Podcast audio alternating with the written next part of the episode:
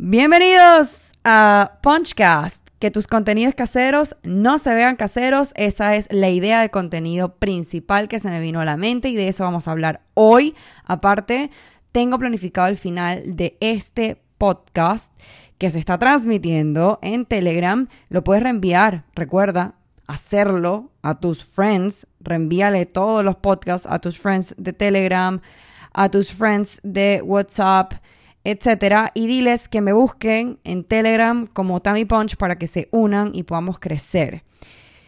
Yo tenía este proyecto del podcast hace mucho tiempo en mi cabeza, pero realmente me costó muchísimo accionar.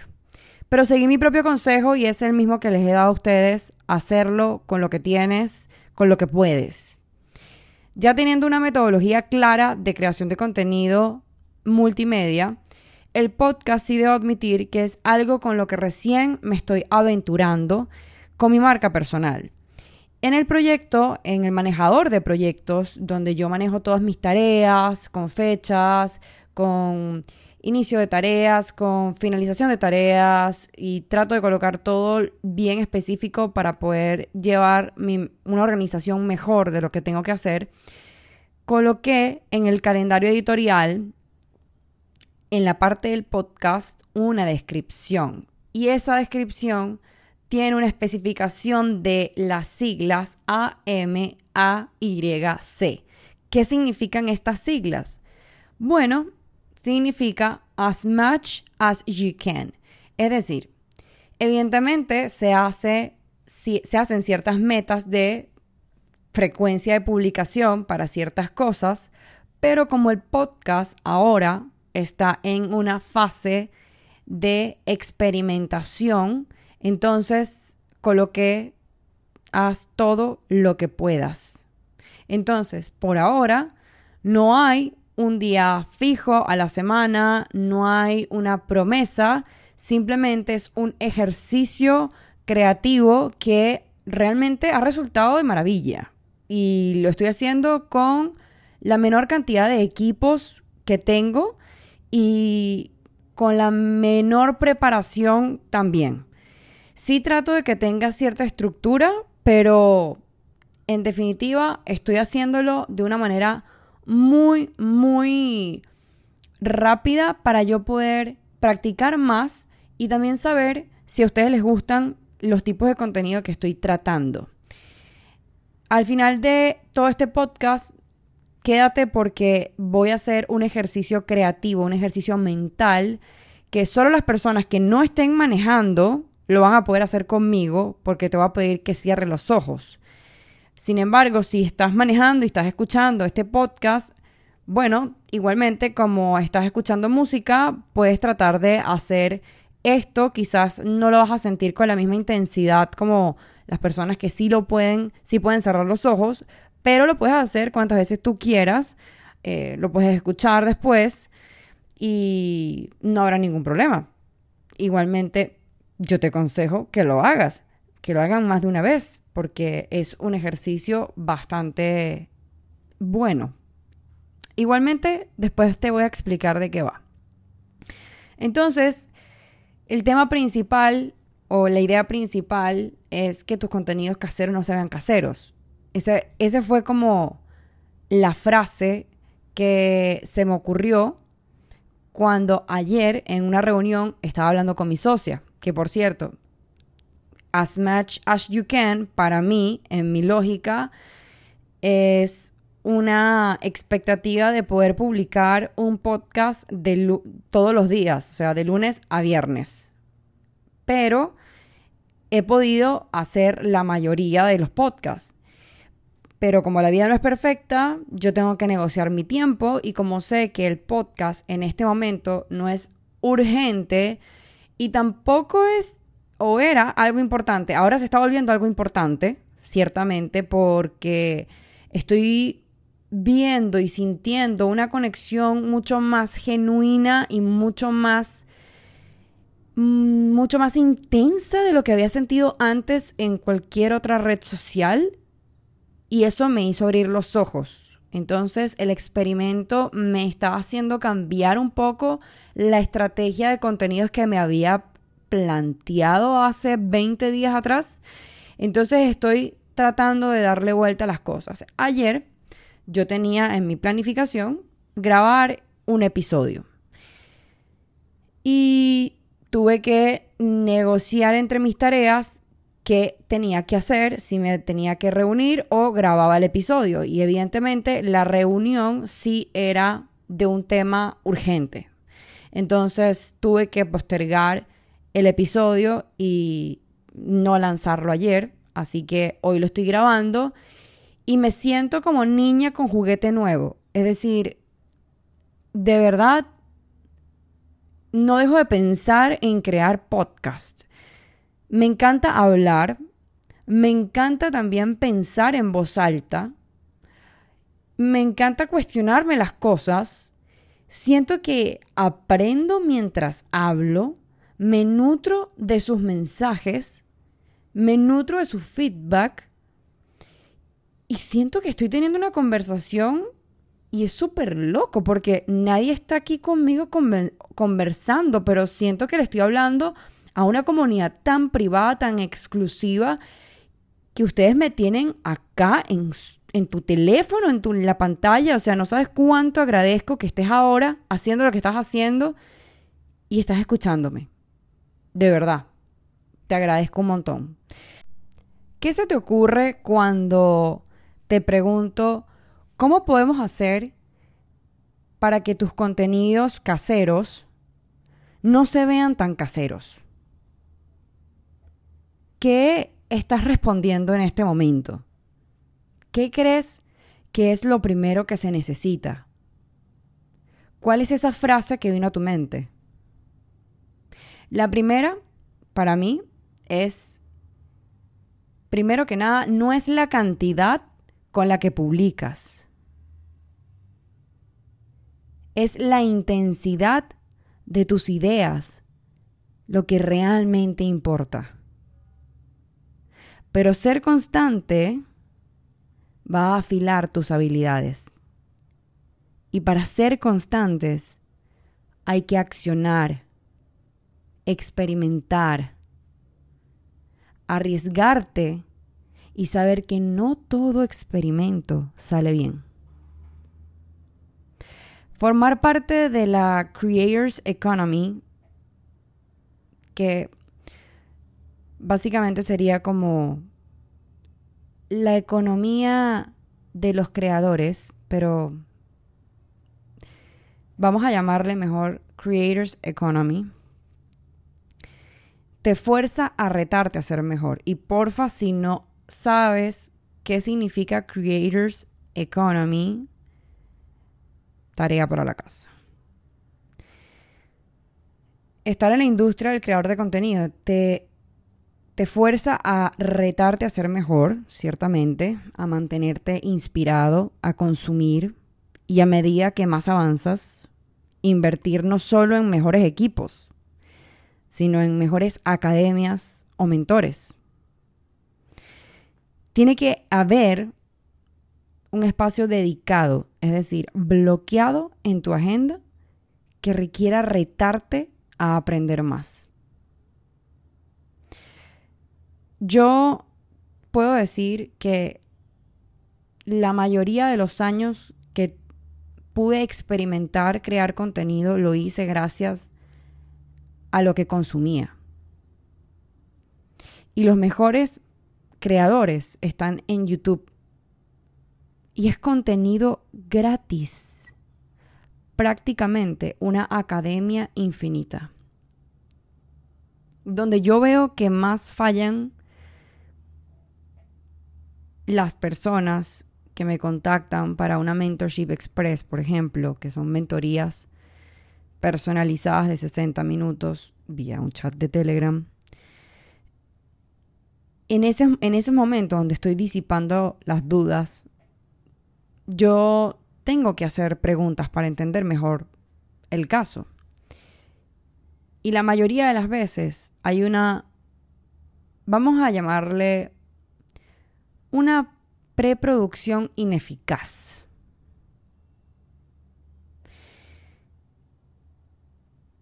Hay que consumir creadores de contenido de otras industrias. Yo veo que muchas personas que quieren aventurarse en el mundo de crear contenido están en una rutina de consumir contenido solo de su propia industria y solo de los referentes históricos del mercado. Es decir, si yo voy a vender ropa interior femenina, solo consumo Victoria's Secret. Cuando quizás el comportamiento de Victoria's Secret en redes sociales es completamente diferente porque ya ellos hicieron brand awareness, ya ellos hicieron muchísimas otras estrategias, tácticas, ya tuvieron otros objetivos, ya cumplieron otros objetivos cuando ni siquiera existían las redes sociales. Entonces el comportamiento de un referente histórico como Victoria's Secret va a ser, puede ser distinto. Quizás no está buscando conversación. Depende también del caso. Hay otras marcas, en cambio, por ejemplo, Nike o Nike o esta otra marca como Red Bull son marcas que son históricamente conocidas y que no son populares y no nacieron desde las redes sociales. Nacieron desde el offline. Nacieron desde lo que nosotros los millennials conocemos como publicidad tradicional, publicidad de exteriores, BTL, eh, o sea, etcétera. Muchas cosas que hicieron en un pasado que lograron posicionarse y no solo gracias a las redes sociales. Ah, que ahora están creando contenido para seguir creando brand awareness para otras generaciones que quieren seguir fomentando la conversación, que hacen nurture marketing, em, muchísimas otras estrategias, sí, existen, pero también es interesante ver cuáles son esos referentes del mercado que han nacido gracias a las redes sociales. Es como el típico watch and learn, como mira y aprende. O sea, tú mientras vas viendo a otros creadores de contenido o marcas exitosas, tienes que abrir los ojos, más allá de estar en los ojos de un consumidor, tienes que tener ojos de creador. Y cuando tienes ojos de creador, empiezas a ver desde un ángulo muy distinto los contenidos. Cuando yo estudiaba diseño gráfico, me acuerdo que mis profesores nos decían al principio, una vez que ustedes entran a diseño gráfico, nunca más en sus vidas van a ver las vallas publicitarias de la misma forma. Y esa frase quedó tanto en nosotros que recuerdo que en esa época yo tenía un crew super cool de amigos de diseño gráfico y cada vez que manejábamos nos encantó, o sea, que estábamos manejando, íbamos en el carro, auto, veíamos las vallas publicitarias y era tan cierto lo que decían los profesores, ya no lo veíamos de la misma forma, veíamos las jerarquías de, de, los elementos, el tipo de diagramación, la composición, si estaban realmente en tendencia, si son innovadores, qué tipo de estrategia utilizaron, es esto una publicidad de intriga, o sea, todo, todo. Mm, casi corregíamos las vallas publicitarias como nos corregían a nosotros en diseño gráfico. Así que tienes que salir de la rutina de ver siempre lo mismo. Y vas a ver cómo tus ideas van a empezar a volar. Vas a empezar a conectar cosas que antes no estaban conectadas. Hay creadores que te van a inspirar. Y otros que drenarán tu energía. ¿Con cuál te quedas hoy? Y una persona que está recién comenzando, ¿Cómo sabe quién hace o no buen contenido? ¿Ves la importancia del criterio? Mira, si a mí me hubiesen preguntado hace 10 años que me pagarían por dar ideas y que mi criterio tendría un valor en el mercado, probablemente me hubiese sorprendido. ¿Y qué creo que me ha hecho mejor creadora de contenido? Te lo voy a decir tal cual como un checklist, como una lista, tal cual, anótalos si te sirven de algo. Primero, no pongo como prioridad las tendencias para crear contenido o para crear lo que sea que vaya a crear que sea multimedia. Intentar pensar que el contenido que yo hago no le importará tanto a la gente como a mí me importa. Es decir, el mundo no gira en torno a mí. Las personas están haciendo su vida común y corriente y no están todo el día pensando en tu marca personal o en tu marca comercial. No están todo el día pensando si dijiste X o dijiste Y. Aprovechar el tiempo muerto para crear espacios de inspiración. Tener una metodología clara de creación de contenido tener claro quiénes son los referentes del mercado en línea de diferentes ramas, sobre todo de filmmakers. De ellos vas a aprender muchísimo sobre cómo crear mejores escenas, mejores visuales. Y no solo se trata de mejores escenas y mejores visuales, sino de contar historias visualmente. A veces ni siquiera se necesita de un guion literario para tu poder contar una historia y hacer sentir a la gente emociones y que entiendan lo que quieres compartir. Si existe la percepción subjetiva y objetiva, pero las emociones son universales. Vamos a al tema de consumir contenido.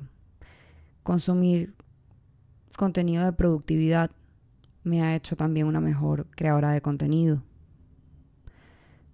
Contenido de filmmaking, de branding, diseño, marketing, marketing. Investigar otros mercados. Nada nos cuesta.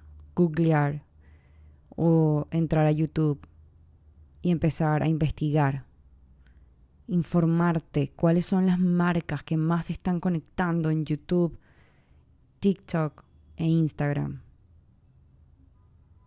Y la más importante de todas, grábatelo en la cabeza. Atrévete a explorar y experimentar. Sí, la experimentación te puede conseguir fallas pero las fallas te guiarán a entender mejor tu proceso. Por último, quiero hacer un ejercicio creativo. Así que yo sé que cuando nos dicen cierra tus ojos, nos sentimos así un poco un poco cohibidos, un poco incómodos para la mayoría.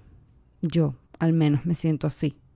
Cerremos los ojos y estás como que ok, los voy a cerrar, pero empiezo a pensar, ¿será que me va a ella va a avisar cuando tengo que abrirlos? Eso sobre todo pasa cuando es en persona la actividad. Pero si estás sola o solo o estás con alguien, haz pausa a este podcast y avísale a las personas que tienes alrededor, Voy a cerrar los ojos mientras escucho este podcast porque ella va a hacer un ejercicio creativo y no me quiero perder de la experiencia. Yo, sinceramente, es primera vez que hago esto con alguien más, es decir, contigo. Ojalá y resulte y me cuentan qué les parece. El ejercicio se trata de que vamos a experimentar con la música. Porque El último tip que te doy es escuchar la música varias veces para sentir la emoción y encaminar tu proyecto con una visión más clara.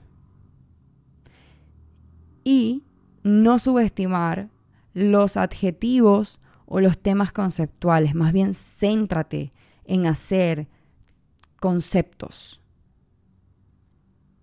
Y para poder hacer conceptos tenemos que describirlo. Entonces ahora voy a colocar tres canciones o tres soundtracks para que podamos escucharlos con los ojos cerrados. Y lo primero que tienes que hacer ahora, si tienes redes sociales activas, tienes una marca personal o una marca comercial, es pensar en tu marca. Piensa en tu marca. Reténla en tu cabeza. Y relax que no voy a reproducir toda la canción. Yo también soy a veces un poco impaciente, pero sí quiero ayudarte a crear nuevas ideas. Llevarte de la parálisis a la acción total.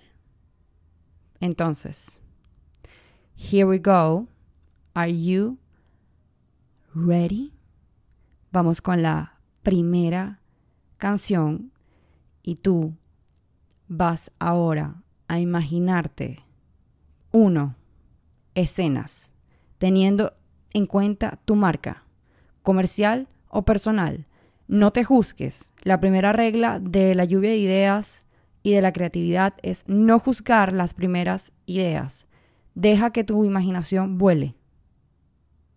Entonces, primero, imágenes mentales, escenarios, tipo películas, extractos y escenas de películas que te imaginas. A veces las personas no van a tener rostros, a veces solamente vas a ver paisajes, otras vas a ver planos más cercanos, otras vas a sentir cosas, pero céntrate en imágenes mentales como, como película. Luego, al finalizar cada canción, descríbelo con tres o cinco características, adjetivos, pero trata de describirlo, cómo se siente, cómo se ve, cuál es el tema principal, cómo, cómo lo describirías. Here we go. Let's do this la primera canción.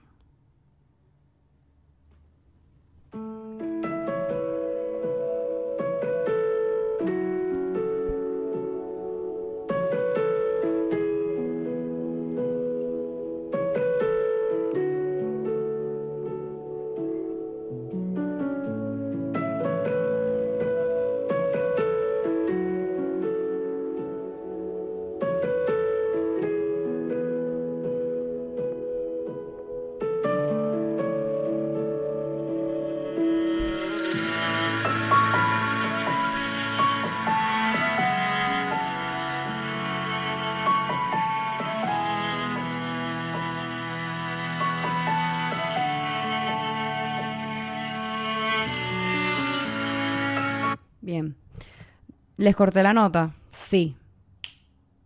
¿Se te vinieron imágenes a tu mente? Perfecto. Anótalas también, dibújalas o trata de encontrarlas en Google y empecemos a hacer nuestro primer storyboard. Ahora anota cuál es la esencia de este video o de este tema conceptual. Romántico, inspiracional, sereno, ¿Cómo te viste a ti o cómo viste a tu marca comercial? ¿Viste a otras personas? ¿Te viste a ti? ¿Te viste en primer plano? ¿En segundo plano? ¿Cómo lo viste? Eso es importante. Vamos con la segunda.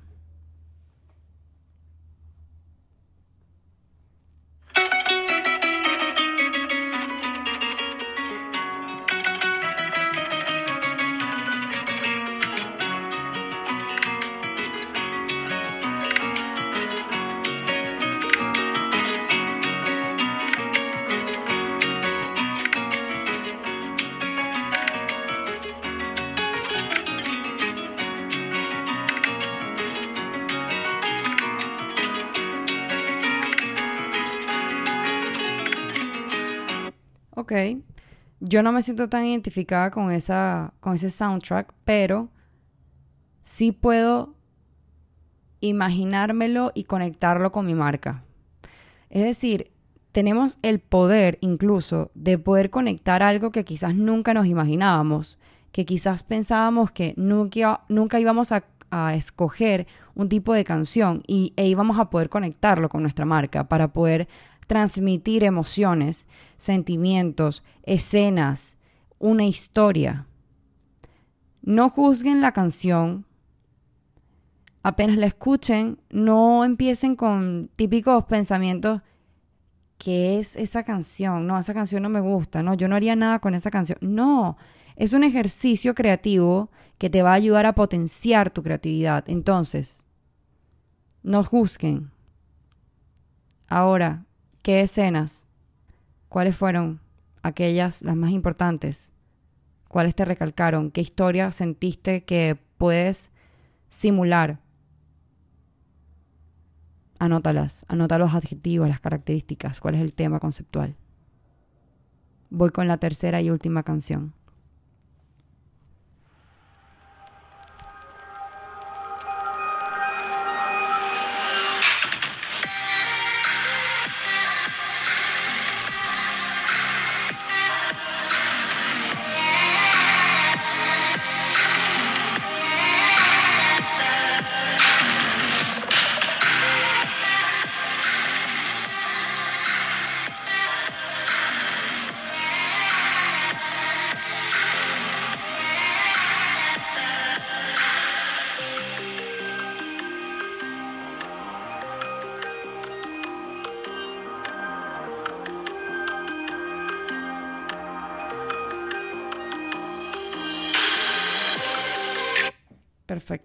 Yo espero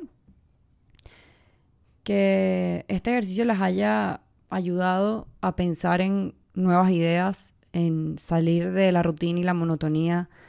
Y espero también que lo pongan en práctica. Y si lo ponen en práctica, etiquétenme, menciónenme, quiero también ser parte de su proceso, así como yo estoy tratando de, de ayudarlos en toda esta fase de experimentación.